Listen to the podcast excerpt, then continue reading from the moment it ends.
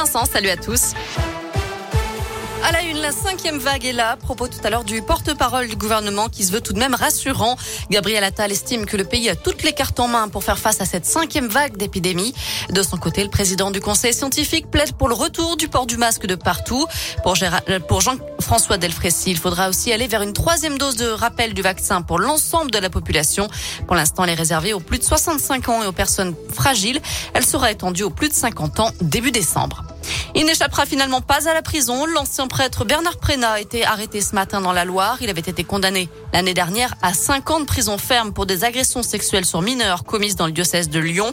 Âgé de 76 ans, le septuagénaire avait jusque-là évité l'incarcération pour des raisons de santé. Il devait être présenté cet après-midi à un juge et incarcéré dans la foulée. En politique, dans le département de l'Ain, on connaît les cinq candidats les républicains pour les législatives. Sans surprise, les députés sortants Damien Abad et Xavier Breton seront candidats à leur propre succession. La sortante Olga Givernet, d'En Marche, affrontera une autre femme, Véronique Baud, élue du canton de Gex et vice-présidente du conseil départemental de l'Ain.